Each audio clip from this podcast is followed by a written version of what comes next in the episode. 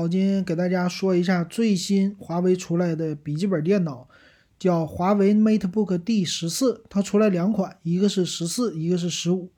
那我们看一下这款笔记本电脑有什么特色？这是二零二一年最新款。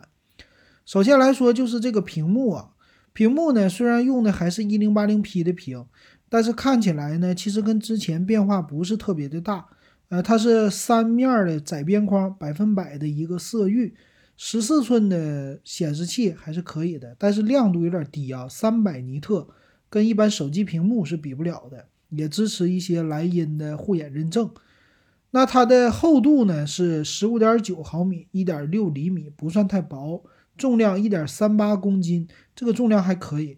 但是他们家有最大的特色就是可以开合到一百八十度的屏幕。这个屏幕老金体验过这种开合，这个是非常的好用的。尤其是在办公室里边有一个笔记本支架的时候，这个用起来非常的方便。我觉得这个配置很不错。那这次的升级呢，主要是支持了英特尔的十一代的酷睿处理器啊。这十一代处理器最大的特色是什么？除了它的工艺升级之外，就是它的显卡了。这次的显卡呢，锐炬的显卡啊，这挺不错。但是啊，大家注意。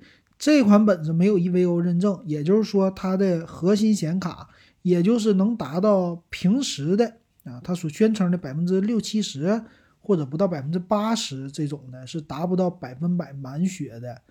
那怎么能达到呢？一定要买它带 EVO 认证的才可以。那后边呢，咱们看到底下的散热啊，它用的是单个散热，也就是说它没有针对散热做什么特殊化的处理。只是有两条，这算是铜的扁的铜管散热啊，所以这个机这个本子呢，算是普通级的这种超薄本。那但是呢，好处是它支持最新的 WiFi 六，哎，这一点挺好，比 WiFi 五的强。WiFi 六的传输，但是真正现在用得上，哎，第一年，二零二一年不一定能用上。电池还是传统的五十六瓦时的电池。说是能支持放视频看十个小时，那这个机器的外观呢和苹果非常的像，也和他们家之前的很像。在键盘的位置右边还是一个指纹解锁的键，然后在你机身的右侧呢有一个 USB 接口和一个呃插耳机的接口，左边呢 HDMI 接口，还有 USB 的接口。其实接口啊不是那么特别的多，不算太丰富。那最好的功能啊，就是和华为自己的叫华为分享功能，说手机轻触一下就可以和手机、电脑协屏工作。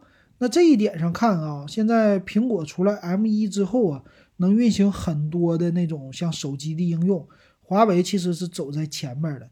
但是他们家最大的一个缺点是，必须你得买华为系列的手机，华为啊、荣耀啊都可以，但你没有华为手机的，稍微有点费劲了。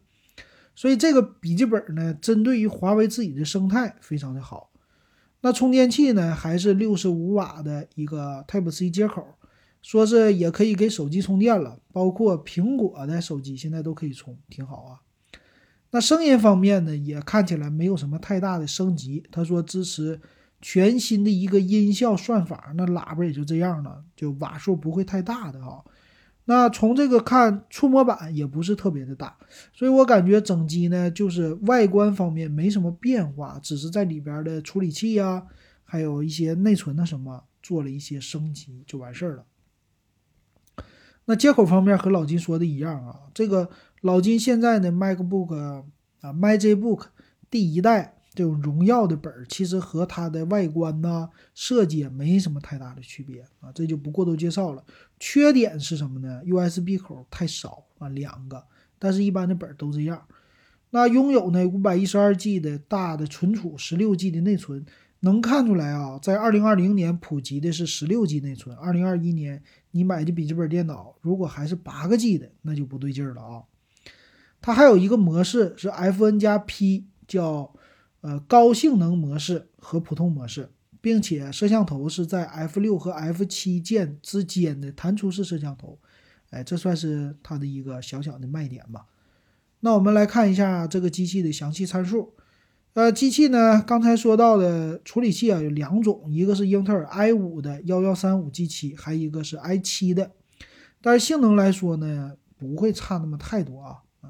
那屏幕呢，十四寸一零八零 P，其实没什么特色啊，屏占比也不是特别高，尼特这显示度也不是那么好。那唯一的好处呢，就是掰的啊，这尺寸比较大，一百八十度。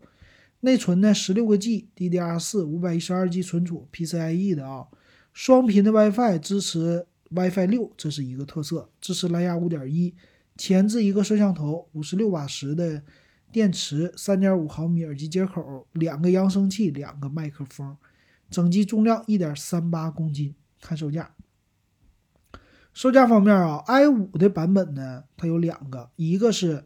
呃，i 五集成显卡的四千九百九十九，还一款呢是 i 七配独立显卡，i 七的是也十六 G 内存加五幺二 G 存储，呃，显卡呢是 MX 四五零独显六千三百九十九，这个售价啊非常的高，可以说四九九九的话，我是不建议你再买这款了，你加五百块钱上咱们昨天说的联想的 Yoga 十三 S，它是 EVO 认证的。它虽然十六个 G 内存，但是用的是最快速度的四二六六兆赫兹的啊，这个内存支持它的锐炬显卡更快，呃，能达到 MX 三五零的水平，也就是你花五千四是能得到和六千块钱差不多的一个水平，你何乐而不为呢？为什么要买这款？所以我觉得要看吧，那没什么太大的一个亮点啊，这个常规升级而已，而且。售价有点偏高啊，这是老金的一个感觉啊，所以可选择性、可替代品还是挺多的，所以能看出来啊，荣耀系列的主打性价比，华为系列的主打的就是那种的，这算什么？这算是高端，或者说华为的品牌的溢价比较高，所以他们家 D 系列啊，你说作为刚需花六千多、五千块钱买这个，我觉得。呃，要买的话，那可能就看 i 五的就够了，别买 i 七的了。好，这就是老金给大家带来的点评，感谢大家的收听还有收看。